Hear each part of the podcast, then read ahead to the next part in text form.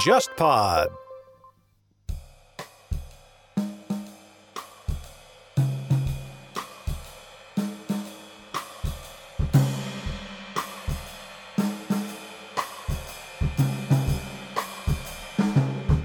天方乐坛，我是顾超。那今天我们的主题呢，是一期非常重磅的嘉宾访谈，邀请到的是上海音乐学院的张雄关老师，也是我们中国现在非常炙手可热的爵士吉他演奏家和作曲家、音乐人。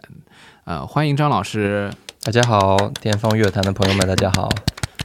然后呢，那个一起带动鼓掌的呢，是我们的一位节目的老朋友，曾经跟我们聊过音乐教育话题，莫妮卡。鼓掌。哎，我怎么就变成带动鼓掌了？人家是什么啊？重磅嘉宾，我就是。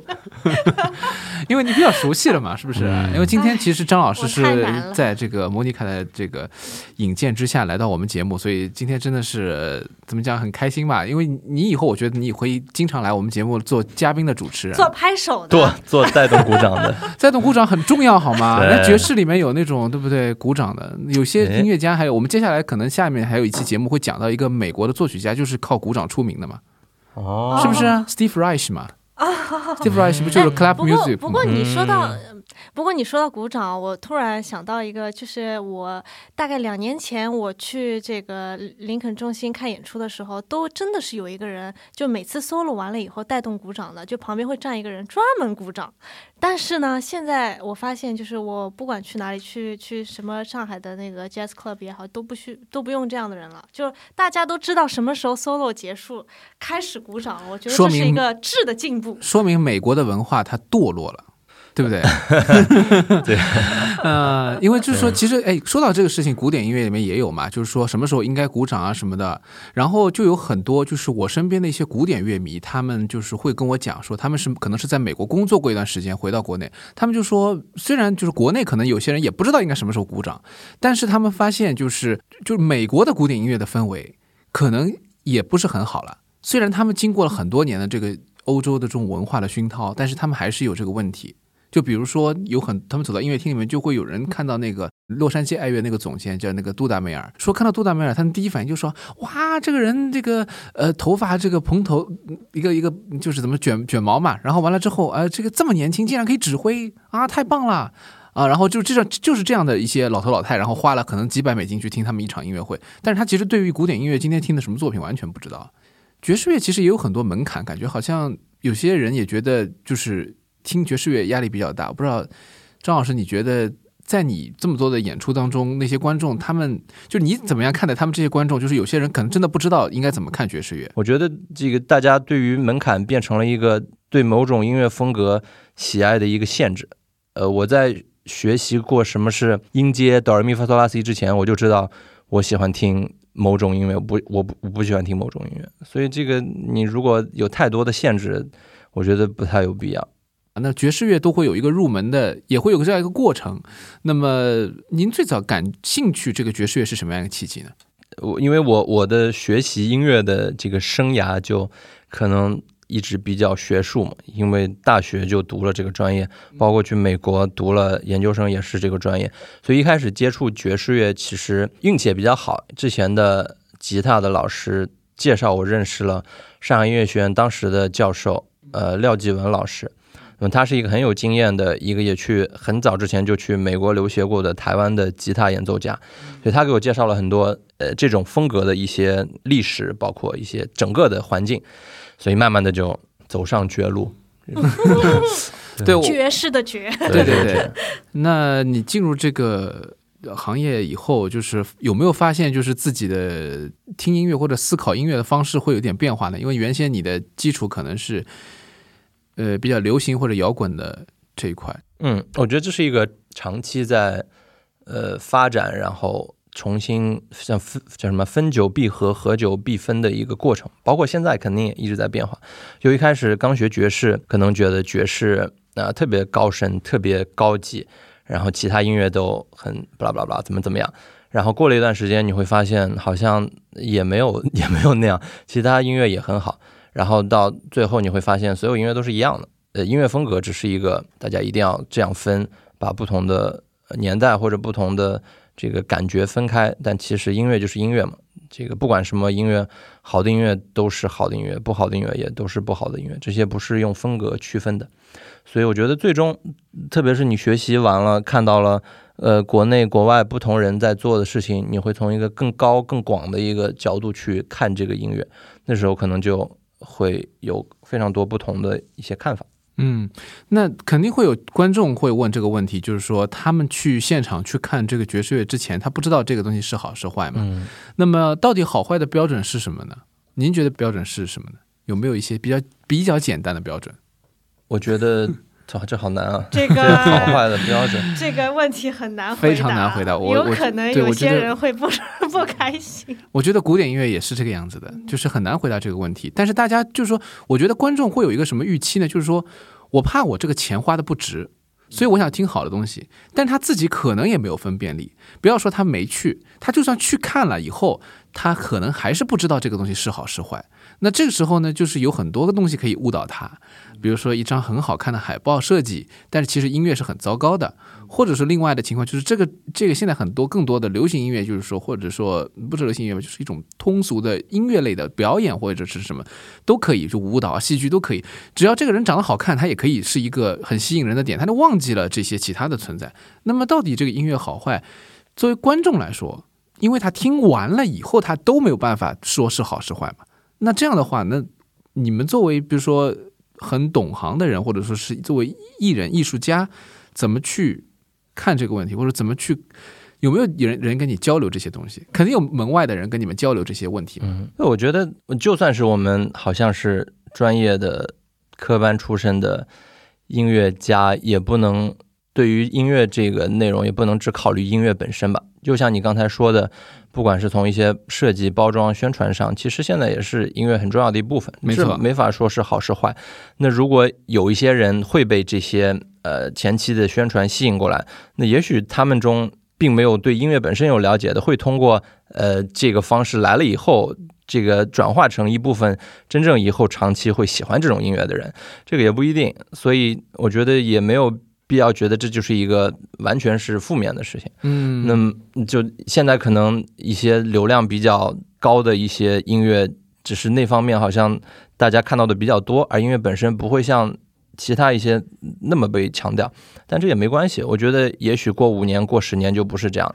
你想，五十年前大家听音乐和去欣赏音乐的方式跟现在完全不一样。没错没错。而且我觉得就是说，如果我们撇开这个来讲，大多数普通的观众，他可能只需要去知道我是不是对这种音乐反感或者说是喜欢就可以了。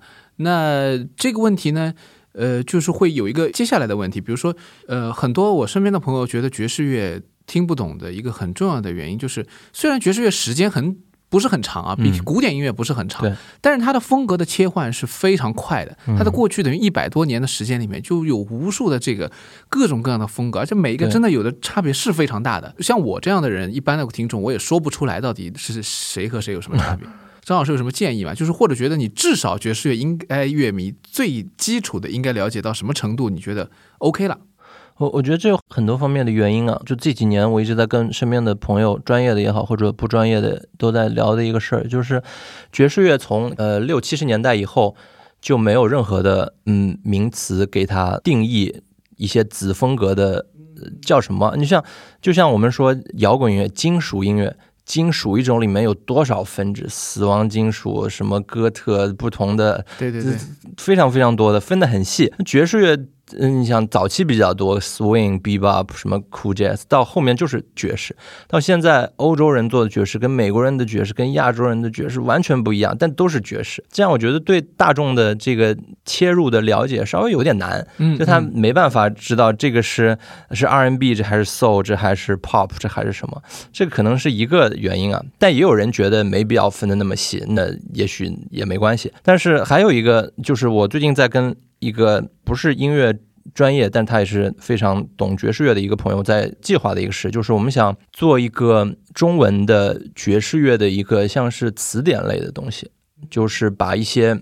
其实到现在还是有一些很多爵士乐有关的名词是没有被翻译成中文的，或者大家一觉得没法翻译成中文，一直是用英文在表示的一些词汇，可能音乐家能理解，但是你跟大众说，你肯定要花很多时间去解释这是什么意思。我们想把它变成一个稍微有点成体系化的一个东西，可能大家看到这个以后，这个会稍微好去理解这些音乐本身。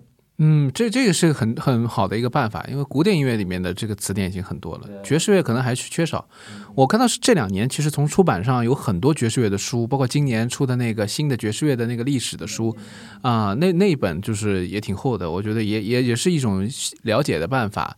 爵士乐我看还有一些书就是那种唱片推荐，然后他们也是打破了各种各样风格的隔阂，是不是？然后把所有的这这风格其实都放在一起，会做很多的这种唱片推荐。这个在日本做的比较多一些，他们因为是唱片收藏的一个疯狂的国家，对吧？其他的像中国，可能也有一些人现在逐渐的开始听爵士乐的一些唱片录音啊，或者是从这个开始入手去了解一些风格。我觉得最简单的好了，我就是想问一下，呃，有很多朋友觉得这个爵士和布鲁斯之间的关系，在一个那个就是您的那个自述当中，其实也讲到了，比如说您最早受到影响的这个 Wes Montgo- Montgomery 这个吉他的演奏家，他本身他也有很多 blues 的曲子，就那个时候的演奏家，他们当时时候是怎么来处理这种两个不同的领域的音乐的？天哪，好像跟现在有点不一样了 对你的现在觉问题太专业了好了。学术啊！我都 啊！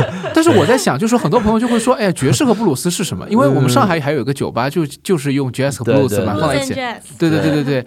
然后呢，嗯反正这个跟我们也今天话题没关系，但是我是觉得经常有人会看到这两个词放在一起，对，然后对 R&B 就是 blues 会有很多地其他地方会出现。嗯嗯嗯，那么这是一类音乐吗？呃现在怎么怎么说比较好？这个其实也也挺困难，因为如果我们只说最初的这几个音乐诞生的时期，布鲁斯是爵士乐的祖宗，就是先有了 blues，再出现了爵士乐。嗯嗯嗯，那么布鲁斯这种音乐最初出现是因为当时这个美国的那些黑奴交易，有一些非洲的这个黑种人被卖到美国来，然后他们把这些非洲的音乐带到了美国，然后渐渐形成了一种。当然不是很学术化的，但是形成了这种音乐风格，然后这种布鲁斯音乐变成爵士乐的一个起源之一，它里面一些这个即兴啊，包括一些 call and response 这些这些特点，变成了爵士乐最重要的一些特点。但不能仅仅这么分析，因为打比方，呃，布鲁斯比爵士乐早三四十年出现，但是爵士乐在发展的同时，布鲁斯音乐也在发展，所以我们没有办法按照一个点，比如说爵士乐发展五十年和布鲁斯怎么比？那爵士乐发展五十年，可能你是跟布鲁斯发展五十年比呢，还是跟布鲁斯最初发展比，还是跟布鲁斯那个年代比，就很难，因为两种音乐都在一起进步，一起走向不同的位置，所以你现在说这两个音乐是什么关系，我觉得还挺难的。音乐上面有什么区别呢？最大的就是大家听一听，有的时候真的能感觉到，但是说不出来是为什么。我觉得对于我来说，这个观点肯定很多人不同意，但对于我来说，爵士就是 swing，就是摇摆，摇摆就是爵士乐。对于我来说，嗯波斯 nova 还有 funk 都不是最最爵士的爵士乐。对我来说，只有 swing 是爵士乐。那么布鲁斯其实，在布鲁斯这个音乐最初出现的时候，还没有出现 swing 这个词，所以我觉得这个节奏上的东西可能是两个人的区别。哦，比较大我觉得对我来说，布鲁斯是有一种惯用套路的，就是他一开始吧，call and response，他先讲一句话，然后又讲一句重复的话，然后呢，再有一个第三句话或者出来，就是这个形式对于我来说就非常布鲁斯。所以你听很多爵士的曲子里面，它可能有一些呃元素在里面，所以这个城市化的东西就是那 blues 好像就是有很多这种有对这种套路，的东它有。它有一个固定的那个和弦的进行，所以这也是布鲁斯最特别的地方。是不是跟音阶也有关系啊？因为布鲁斯的音阶是很明显的，对，有一个专门的布鲁斯音阶，嗯 没有爵士音阶。明对白明白对对对对，对 这个也很布鲁斯。嗯，对，对，嗯、当然这里面的东西就太多了，因为如果说越是往下发展，就是越有很多的风格啊，不同的东西要去要去了解。但是我我也觉得，就是说爵士乐其实就大家一听到有有一些人很敏感的话，一听就知道这个是爵士，那个是布鲁斯，这个只能从听觉上去去找啊。那还有就是爵士这个领域里面，我觉得还有一个很有意思的地方，就是呃，它有很多乐器，然后因为它不是一个交响乐式的。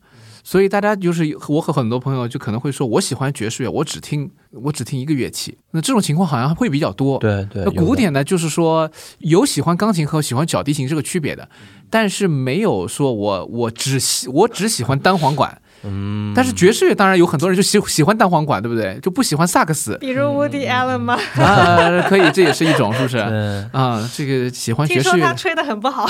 他对爱好者嘛，爱好者，哎，但是但是他曾经呃传说他要到中国来演出，哎，在这个爵士乐乐队，但是后来没有没有成型，没有成型。对，嗯但是就是说我们知道很多呃文化人都喜欢爵士乐，我们回头可以讲吧。化先啊、先说说先说说爵士吧，先说说这个乐器好了。呃，张老师是专业是吉他，爵士吉他这个乐器。在你们这个领域里面，属于一个什么样的一个一个身份？它一般一般都有哪些功能呢？呃，爵士吉他这个乐器在爵士乐里，可能在一九七零年前都是非常卑微的一个状态，就就是就是现在稍微好一点，但但之前都是可有可无。你像早期的大乐队里面，什么人都必须要有，就是不一定要有一个吉他手。大乐队里面你是可以可以缺少的，因为确实它。呃，可能当时跟一些其他技术方面的条件也有关系啊。比如说，当时还没有发明出吉他、音箱这种东西的时候，你在一个大的音乐厅或者在一个大的俱乐部表演，嗯你吉他扫多大声，大家听不见嘛。那个管乐大乐队那么多人出来，没人听见吉他，所以跟这个也有关系。那么它的功能上，你像它跟钢琴都是属于给人家伴奏的一个乐器嘛。那如果有钢琴了，还要吉他干嘛？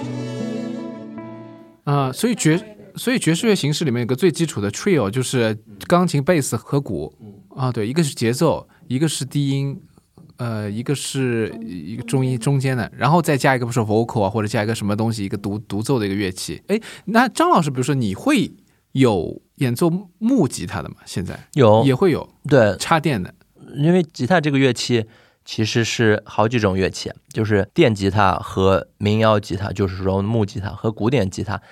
大家觉得好像你是吉他手，你就就这三个乐器肯定都一样嘛。但其实对我来说，这是完全三种不一样的乐器，它的音色、发声方式，包括演奏方法上都其实是完全不一样。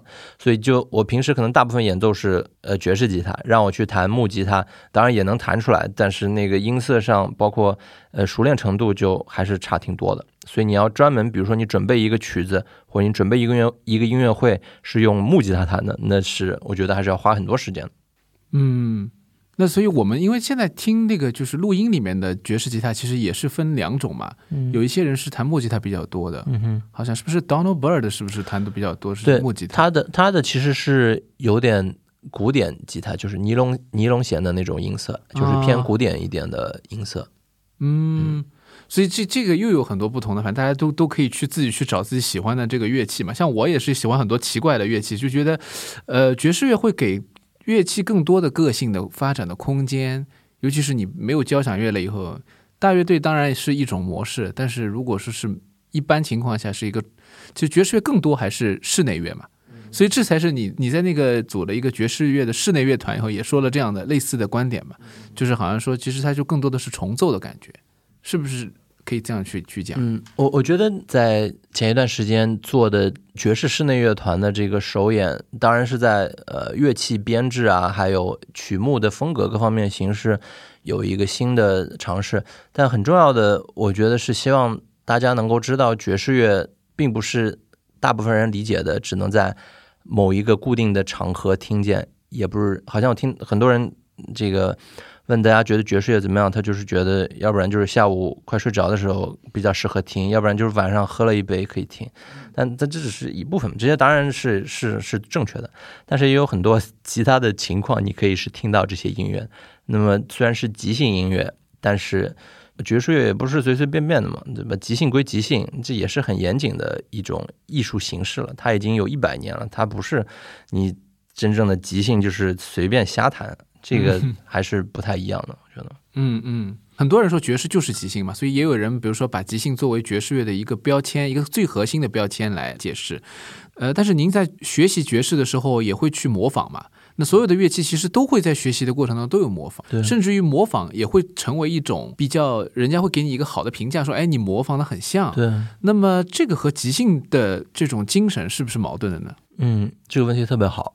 呃。所有的即兴都不是即兴的，所有的即兴都是准备好的即兴。没有人是生下来就知道应该怎么即兴。你对这个乐器学了多少年，你也不是直接可以即兴的。所有音乐家在舞台上演奏的即兴的乐句，不一定是之前弹过的，但都是之前练习过的呃一些方法或者一些句型发展开来的。我们在爵士音乐家学习的过程中，基本上所有人都会做的一个事情就是扒谱子。把一些大师的 transcription，我们讲，那么就是你把其他不同年代、不同风格、不同乐器的大师演奏的 solo，一个音不动的给它写下来，然后你照着去弹，都是所有人都要经历的一个过程。因为就像你学一个新的语言，你肯定要先学。呃，字母 A B C D E F G 怎么读？然后这两个字母组合在一起是什么意思？那几个字母组合在一起是什么意思？做 transcription 在爵士乐里面，我觉得就是这样一个意义。你要先学会怎么说话，你要先知道。一后面是二，二后面是三，你才能把它混合起来用。如果你没有这样一步，你根本没有可能去即兴。嗯，所以这个虽然是看上去是在模仿，但是我觉得所有的发挥创造力的艺术形式，或者你需要运用你创造力的内容，都是在你已经模仿过非常多人以后才能有可能产生的。就像我刚才说的，如果你十年你都只扒这一个人的曲子，那你可能也会即兴，但你即兴就跟这个人听上去一模一样。如果你十年你扒了一百个人，不同乐器、不同年代，那最后你就会有你自己的声音。我可能我觉得爵士乐音乐家一直在说的就是怎么样找到你自己的一个声音嘛，这个就是通过这些一些方式才能够得到的。那因为你也作曲嘛，所以就是我很好奇，这个写爵士的时候的这个方法是会把每个音都写下来的吗？呃，这个。看你给什么乐器写，就如果比如说我们传统的爵士三重奏，像吉他、贝斯、鼓，那可能鼓演奏的我一开始会写，但现在是从来基本不会写一个鼓谱。然后贝斯演奏的有时候会写，但有时候也不会写。那么我弹的旋律我应该是会写下来，和声会写下来，但是大家基本上看到旋律，听到这个和声就知道要怎么演奏了。嗯，但是像一些更大编制的乐队，比如说像我们做的爵士室内乐，可能写下来的这个比例就更大一些。如果像一个大乐队二十个人的，那就更大。嗯，没有鼓的谱子的话，那鼓手是怎么演奏的呢？呃，因为鼓手跟贝斯永远他们是一对嘛，嗯嗯，所以基本上我觉得大部分有一点经验的鼓手听到贝斯弹什么，他就知道怎么打了。哦，大乐队里面也是这样的吗？呃，大乐队不太一样，大乐队有非常严谨的鼓谱，因为他不可能。只照顾到贝斯，他还要知道萨克斯在干嘛，小号在干嘛。对对对对对，所以要对，因为跟 orchestra 差不多。我跟 跟就是跟交响乐差不多了啊。所以因为我们之前节目有聊过这个，就是那个爆裂鼓手嘛。嗯。然后那个时候也在说，就说因为我就想起那个电影里面有很多场景，就说那个鼓手因为他没有谱子或者怎么样找不到了，然后他就会很抓狂，是吧？这个 可能是只有大乐队里面才会发生的事情。对啊，一般就是可能小的这种重奏类型的就不太会有这个问题。嗯。刚刚说到即兴。讲到这个很多这个写法，但是有一个乐器我觉得是比较特别，就是那个 vocal 这个人声，嗯，人声它一般会有哪些比较特别的地方吗？对于我来说，我一般给 vocal 写，其实把它当做一个器乐在使用的。就是它当然可以唱具体的歌词啊，它可以有一些可能更直观的情绪的表示，但是在我的曲子中，如果融入这个声音或者这个音色，我更多想的是它和其他乐器是怎么配合的。比如说这个乐队里有。吉他、贝斯、鼓有萨克斯，我可能想，那么 vocal 加进来，可能它跟萨克斯都是属于演奏主旋律的一个声部，那么他们俩要怎么配合？我可能会更多想这些，而不是想他这句要唱什么词，他这句要唱什么音高这些东西，就更多的是一个乐曲整个的画面感和那个乐队总体出来的一个声音吧。嗯。因为我我有的时候看一些，比如说历史上的一些歌者，嗯，他们可能即兴的能力很强。对。那如果你是听 Billie Holiday，你会觉得他的音乐都是设计好的，都是一首歌嘛，就是像一个唱美声的人一样。嗯但是如果你听那个 Ella Fitzgerald，你就会觉得他有很多东西都是，呃，可能真的就是有点是临时的那种感觉。对，如果如果你有一个歌手跟 Ella 一样，那你当然不用什么都不用写，他就可以做到最好。但是大部分人应该不会那样。但是这样的话，是不是给其他的乐器的演奏者会有点压力？就是说，压力当然有，对，肯定的，对，那可能会吓得不敢弹。你有 你在演奏的时候有没有碰到过这样的歌手？呃，歌手当然有啊，像 Kurt Elling 之前来上海，嗯，演完去那个 House Blues and Jazz 去 Jam，然后当时正好是我在演出，所以他上去跟我们 Jam 了三首。对，然后他唱的，他唱的就我我我现在已经完全记不得当时发生了什么，那个对对对，真的太吓人了。他真的是想唱什么音就能唱什么音，想唱哪儿就能唱哪儿。他的音准特别好，这就是你你会觉得这个人是是一个机器吗？就是真的是太可怕了。那么这样的话，那么下面的就乐队里面的人，他们怎么会会是属于什么感觉呢？就当然一个觉得他。唱的能力很强，嗯嗯，但是你如果走向特别的离奇的话，是不是会招架不住？会不会翻车？就是之类的。我觉得看这个人的当时的心情吧。如 果谁的心情？看歌手嘛，说对啊，演奏者，呃，歌手的心情。就如果他想把我们拉回来，那肯定是他有他自己的招，能够让我们回来。如果他就想飞得更高，让我们抓不到，那我们真的是没任何办法，因为他的水平已经。太太高了，真的 hold 不住。嗯，但这种人其实真的是不要乐谱的。然后他他的即兴就是真的即兴，就是没有设计好的，没有想过的。对，所以你说的情况其实更多的是在器乐上面是会有一些设计的一些即兴。嗯，但是往往这个 vocal 是非常呃 freestyle 的。嗯嗯嗯啊，但是声乐确实是一个很抓人的东西，所以在历史上所有的普通的听众都会觉得。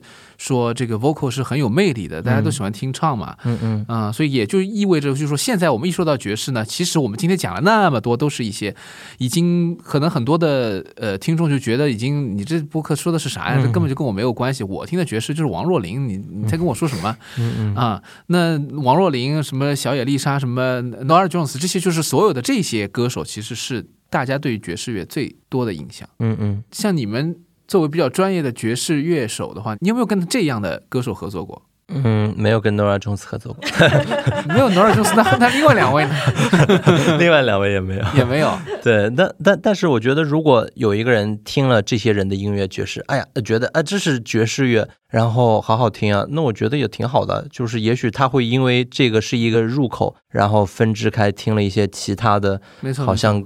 跟爵士有点沾边，但又不是那么爵士的，但一步一步，也许会有一部分人去转化成真正去听爵士乐的人。嗯，所以我觉得我们做爵士乐的人，我们都不会拒绝这些，我们都会以各种方式去想办法召唤大家。对，是这意思吗？没有，我我说的是听众啊，我就是说希望更多的方式召唤听众。也许你是听到一个流行歌手他唱了一首爵士歌，也许你看到一个电影，然后里面有一个插曲很好听是爵士的，也许是什么？你看到玩了一个游戏，有很多人跟我说他觉得某一个游戏里大力水手什么呃超级马里奥里面的音乐有点爵士，听那个从那个角度听，我觉得也都很好。如果你能从那个上面关注到、注意到爵士乐，那也挺好的。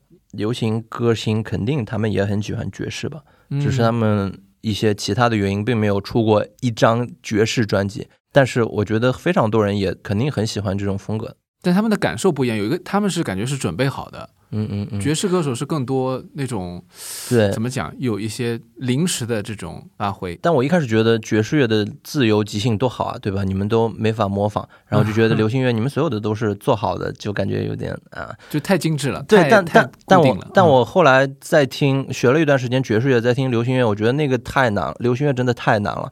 就你要把每一个点都卡得非常非常精准，你到这里演一万次，这里必须是一分一秒一毫秒不能差的，在那个地方演奏出一个音，对于我们来说真的特别特别难，真的是非常困难的，需要非常高的专业水准才能做到的事情。即兴多了以后，是不是也会就是让你真的就是一板一眼，你就会觉得 嗯很，吃我力我觉得是真的很难。就是嗯如果现在让我去跟一个流行歌手合作，我觉得我会非常吃力，就是没有办法适应他们的一些演奏、演唱的风格，配合起来可能确实会，那可能需要适应一段时间了，但没法一下就那么自如的去演奏。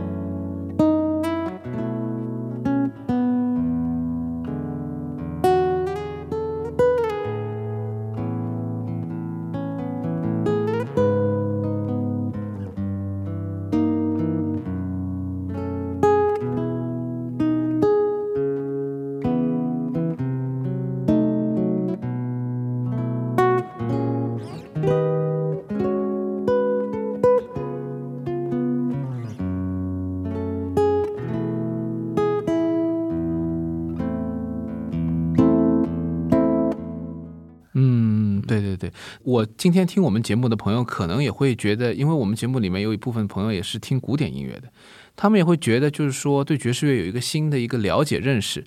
但同样呢，国内呢，现在我的感觉就是说，大家也会问一个问题，就是说我到哪里去听爵士乐？嗯，那是在上海的话，我们知道现在越来越多爵士乐的现场，J Z 是我们这个上海乃至中国的一个比较先驱的一个。嗯，你那个莫妮卡的以前工作的地方能不能讲？现在也是我的老家。你的老家，你的归属感很强的地方，是是是就是那个林肯爵士上海中心，对不对嗯？他们的这个总部在纽约。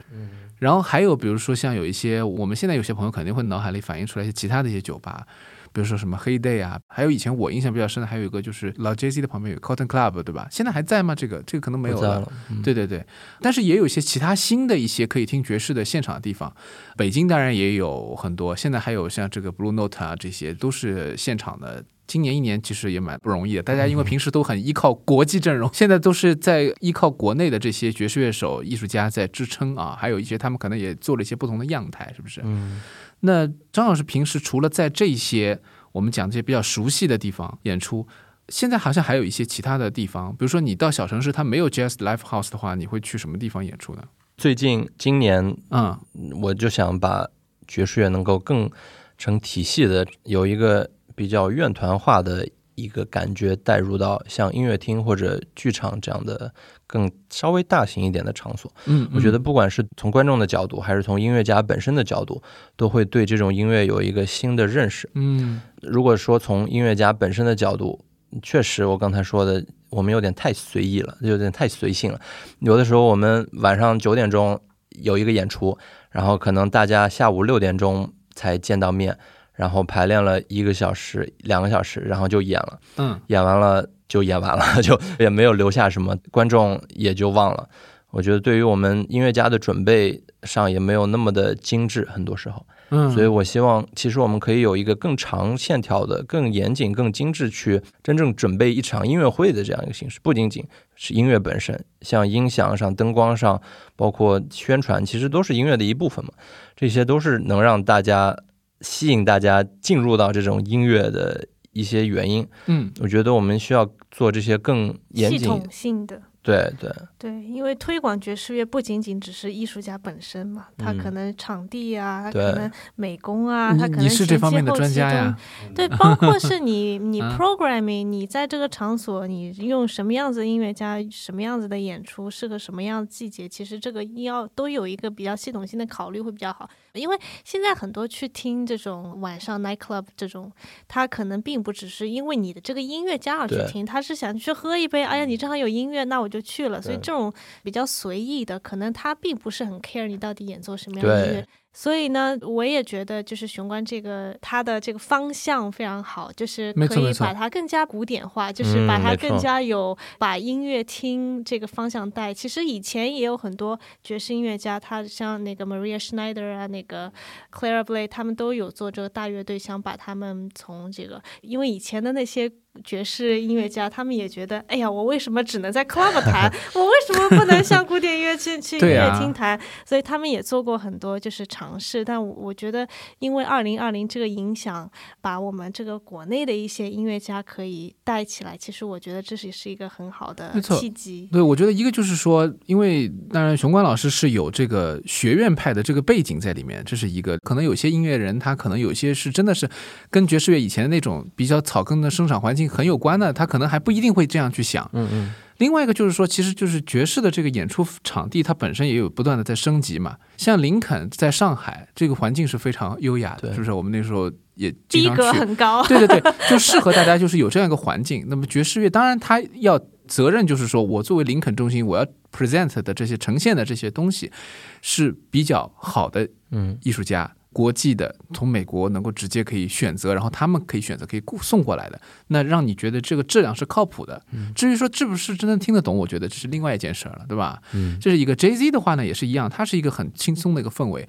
这个台上台下没有距离，就是老的以前的那个场馆，新的那个我也去过，新的那个好像现在就有一点点那种啊，舞台感，有点舞台感了。以前就是我就感觉就虽然也是有个舞台，但是因为距离太近了，所以就感觉就是很炽热，是不是？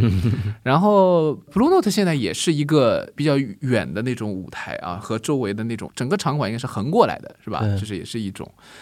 其他的当然一些酒吧，包括黑店这种，就是也是近距离的，嗯每一个都在制造一种氛围。对所以我觉得进音乐厅也是一种氛围。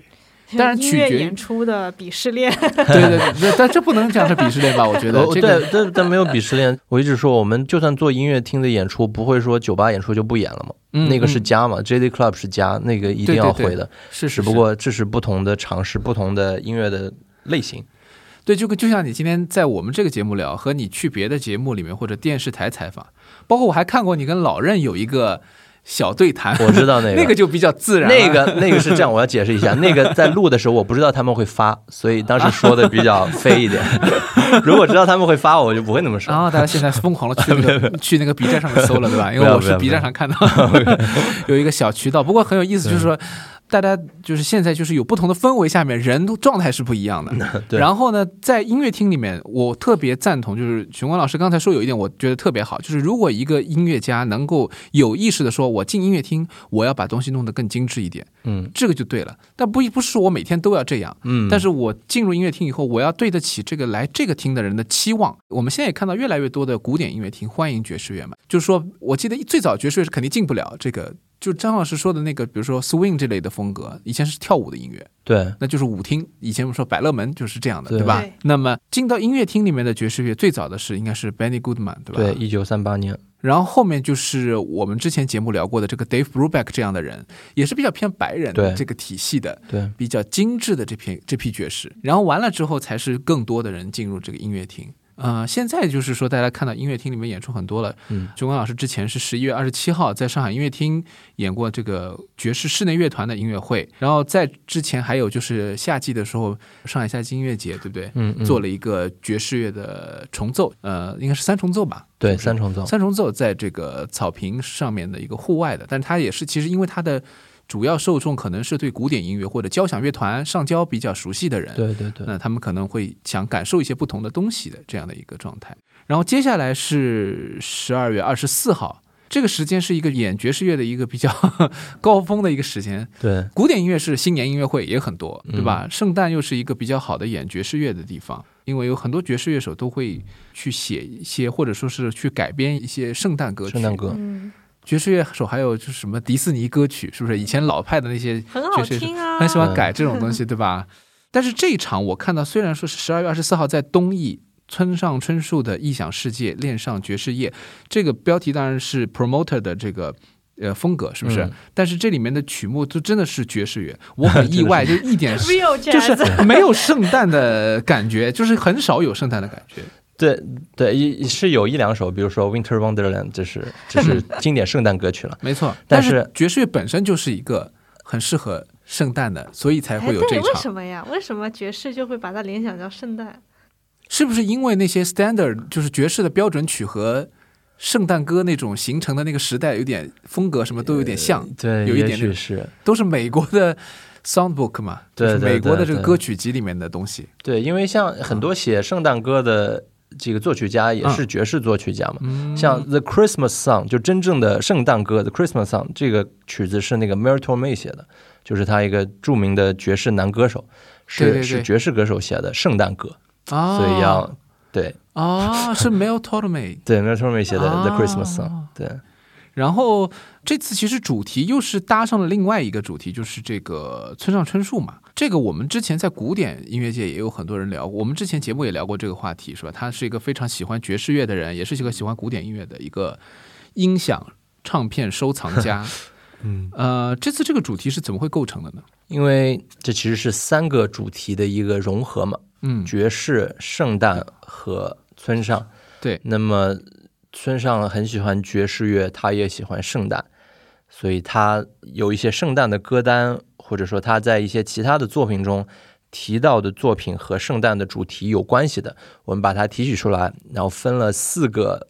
板块有点像四个小说里的章节，嗯然后选跟这些章节比较合适的一些主题的爵士的作品，当然都是在他的作品中出现的。有两个是我自己写的，然后我们也其实也做了一些音乐和文学的一些融合吧。嗯因为在某一些作品中，如果大家去现场就会听到，我们除了演奏，也会有对他文中一些原文的一些，像是旁白式的一些朗读啊，或者有一些配的字幕之类的嗯。呈现之类的嗯。呈现。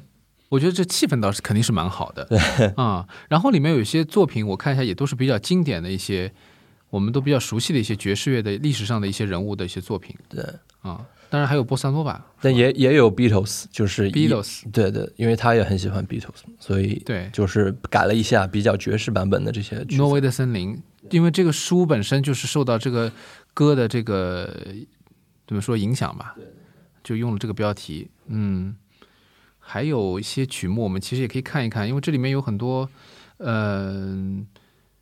呃，My Favorite Thing 这个是一个电影里面的，对吧？音乐之声里面的，嗯，但这里面的曲子其实都是他自己比较喜欢，他比如村上比较喜欢的这个品味，还是我觉得还是有一些能够找到一些蛛丝马迹，Bill Evans 啊这些这些人他会是比较喜欢的一些，是吧我觉？得日本人都偏向于喜喜欢欢 Bill 这种和声型的，就嗯是喜欢。我觉得 Bill Evans 是这种古典乐里面，呃，不，爵爵士乐乐里面的古古典音乐家对对对没错 感觉。嗯，然后那张老张老师你自己的两个作品，呃，是是什么时候写的呢？是最近还是说是以前就有？是最近写的，其其实就是因为这场音乐会的契机嘛，所以写了哦两个和村上有关的，也和这个爵士有关的原创的作品。一个是叫《直子的森林》，嗯，这个是跟他的那个小说里面的人物有关系的。对对对，嗯、通过《挪威森林》这个小说里面直子这样一个人物的他的一生的情绪啊，包括他遭遇的一些事情，产生了一个在音乐上的一个灵感吧，嗯，所以创作了这样一个呃作品。我觉得如果你读过这个书，然后再听这个曲子，可能会找到一些你的呃一些联系的方式。另外一首曲子呢叫 Johnny Walker，你不是因为接了酒的广告写的吧？我不是，但是如果有合作，想这个 但是这个曲子本身，你在那个之前接受应该是文汇报有一篇文章，我看到他们就有介绍过这个嗯内容。呃，讲到其 Johnny Walker 吗？对对对，Johnny Walker 这个曲子，它是写法上是有一些讲究的。对，因为讲究因为这个 Johnny Walker 这个人名出现在村上的作品中，不是以这个酒的品牌出现嘛？他是那个《海边的卡夫卡》里面说，这个田村的父亲叫这个 Johnny Walker，所以其实是一个真正的一个人的形象。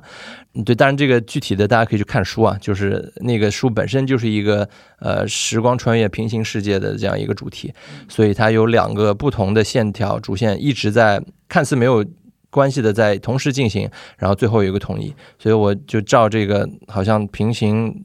世界这样一个感觉，写了一个曲子，就是两个声部好像是没有关系的，但其实他们会融合在一起，这种感觉。哇，这个太村上春树了！我觉得他很多书都是平行世界，对，都是这样的。但是这个里面有很多平行世界或者一些交错的一些这种段落，它往往都是从古典里面来的，就是一些复调啊，或者是一些这样的。从巴赫啊里面来的，所以它有那个也有分什么上下册嘛，EQ 八四就分上下册啊，分这个章节，其实它是想，比如说受到了可能平均律的什么的影响之类的。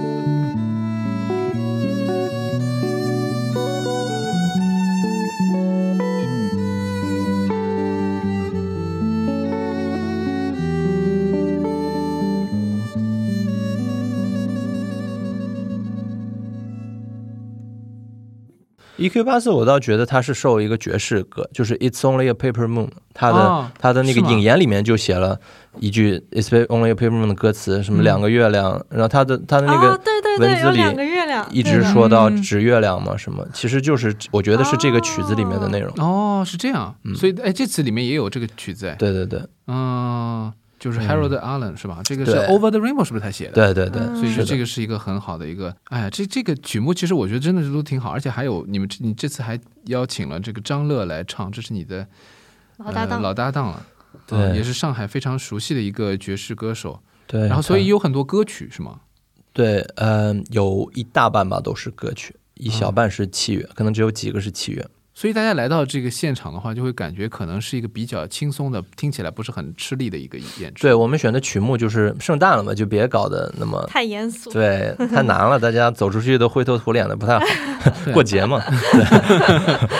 然后这个你之前因为还有出过很多唱片或者录音嘛，就是我们在网上现在也可以也可以听到，就是有正版的这个。呃，网络的这些录音作品，然后你用了很多不同的形式。当然，你做一个演出来说，你可能觉得大家觉得就是要来，就是来一个消费的一个行为，是不是？它有很多消费的因素在里面。当然，也是要确保它的这个质量，音乐的质量。但是作品本身，如果作为一个录音的话，它会更加讲强调一个，我觉得每个每一张专辑的这种个性。你之前尝尝试的这些录音，好像每一张都是不同的形式的。对，之前做了算是个人的，算是有三张吧。我觉得这个三张也是。呃，就见证了我的音乐的一些变化跟成长。这些变化，我觉得也没有哪一个好，哪一个坏，就是一张是 New Sound from the Past，是吗？对，这是最早的一个，在美国读书的时候写的，所以就特别学院派，特别对学术气息比较强。现在每每一首都很注重这种结构上面要有点不一样的，东西。然后编的我觉得真的就是很很那个很有我们学校的感觉。你们学校是什么感觉？我们学校就是 学术嘛，新英格兰的感觉，对，就是新英格兰是波士顿的那个非常有名的，是吗？那个、那个、那个，在钢琴上面有，比如说陈陈宏宽的那个、那个、那个学校啊，那个出了很多出了很多就是大师的。当然，波士顿有很多人学流行音乐是去那个叫叫叫什么伯克利的，啊、那个也是很有名的啊。曾经也是在上海也搞过专门介绍流行音乐的学术类的音乐会的。所以我就觉得这个这个波士顿这个城市本身就很有文化，波士顿就是一一个除了对不能这么说，但是除了学校就没有别的，除了读书好像没啥可以干的，嗯，对但是也挺好的。后面一张是什么呢？是那个是呃，Struggles。Struggles，后面是回上海以后写的一个，就和第一章完全不同。回上海就很 struggle，对，对，就是有一些变化。嗯，然后对新的这一章就跟之前的比没有，就非常不学术。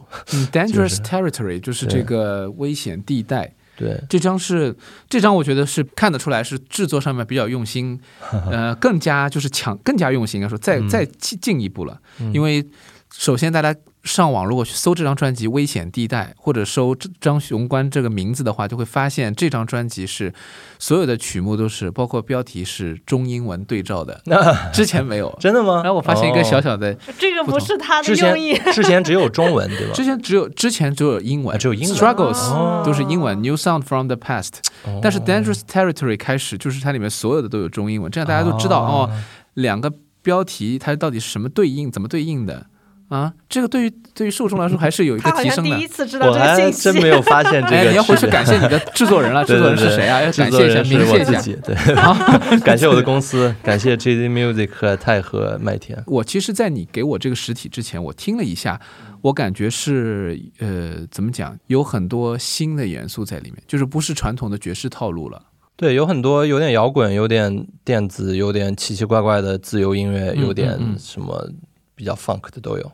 嗯嗯嗯，所以这个也是一个你在寻找自己的一个一个声音嘛。对，我觉得这是一个永恒的过程嘛。呃，就 Miles Davis 说，你要找到自己的声音是特别难的一件事。包括现在在做的一些音乐，其实跟之前都是不一样的。我觉得都是在一个寻找的过程中，可能这些找了一圈以后，你会发现啊，原来我要做的是这个，或者原来我要做的是这几种的结合。那也有可能最后我发现，就是我的风格就是这些都有。那所以这些只有到最后才知道，现在都是在一个尝试的过程中。也许有些尝试不太好，如果有的尝试可能五年以后我就觉得很傻，但是我觉得必须要经历这样的一个过程。是吗？我你你有没有看过你的这个专辑的这个收听的反馈啊？你？刚刚这个笑意让我我有点惊悚。你你读一读吧，好像我灵魂拷问我刚。刚才在网易云音乐的这个版本上看到一个人留言，竟然写了一大段，他说听着这张专辑，仿佛看到了上海灯光灰暗的。呃，JZ Club，张老师抱着魔法在舞台上表演着，闭上眼依稀可以看见当年一个爱听枪花、涅槃、红辣椒的摇滚青年。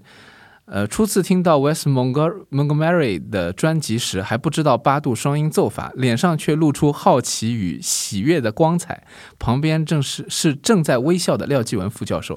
天哪，好可这什么怕，好惊悚啊！这这个故事讲的很很可怕，就是好像这个人是谁？像是一个间谍说出来的话那种。好吓人！他应该也是看了那个很多这个采访以后，或者至少至少对你非常了解，对吧？不然的话，就是可能是你身边的某一个隐藏在朋友圈里面的人。嗯太可怕了那就是他的意思，就是说，听了这张专辑的时候，既有那种现场的那种演奏的感觉，又有一种就是说全新的像在做一个学生的状态。你当时是怎么是这样的吗？我觉得这个可能有点差别了，感觉。对对，他他讲的延伸的比较深，我觉得可能我还没有想到，他已经帮我说了。他把很多他自己自己加了很多戏，对对对，评价还真的是不错呢，大家都都很了解啊。有的人喜欢这个里面的律动什么的，我觉得这个很有意思。现在大家对于音乐的关注真的是非常多元了，所以也导致就是说爵士乐也有很多自己的领地。包括你之前也有一个采访我看过，就是呃我忘了是哪个，但是你讲到就是说你对于就是这些比如说小城市或者是二三线城市的爵士乐的氛围或者观众的那种接纳度有比较大的这种惊喜。现在爵士乐好像在国内是有越来越多人在愿意去主动关注，甚至于听专门的演出了，不是为了吃那顿烛光晚餐。而且我发现乐手的素质是成几何倍的增长。就是嗯以前我觉得好像就只有上海有一些比较好的爵士乐手，但是现在你去看，在广州啊、深圳啊一些沿海城市，甚至有一些呃西安，呃，他们都非常厉害。会有一些业余的乐手愿意跟你去学爵士的专学爵士的吉他吗？有非常非常多来找我的，都是可能是其他城市的琴行老板，或者说职业乐手，他们弹这个乐器的时间可能比我还长，但可能一直弹流行或者弹摇滚，他们很喜欢爵士乐，很感兴趣爵士乐，但是没有在自己的城市没有一个非常好的学习的方式，所以有的是通过一些线上的课程，有的可能专门会跑到上海来。这些人其实都是我能看出来，他们对这个音乐非常非常渴望，然后真的是很很能用功去下功夫去学习这些这些知识。嗯，所以我觉得这个也是一种呼吁，或者说大家媒体啊也好，都在帮忙去宣传，都在制造这个氛围，才会有越来越多的人喜欢听这个爵士乐。这个爵士乐其实对于很多的听众来说，还是一个比较遥远的一个事情，但我觉得这个遥远很快就会来到你的身边，只要你愿意去接触它，还是很期待啊，这个未来这个爵士乐能够有更多的这个土壤，而且大家能够听。能够接纳不同的味道的爵士乐，这个也很重要。今天我觉得我们也聊的差不多了，呃，非常感谢呃两位能够到我们节目里面来做客。好，那我们就期待下一次有机会再请到熊关老师和莫妮卡来跟我们一起聊天。这里是不是我要专业鼓掌了？你不要专业鼓掌，你应该说一句结束语。你是不是可以专业带一下？感谢大家感谢大家收听天方夜谭节目我们下期再见。是天方夜谭。我都知道 怎么搞的？就这样结束吧拜拜。拜拜。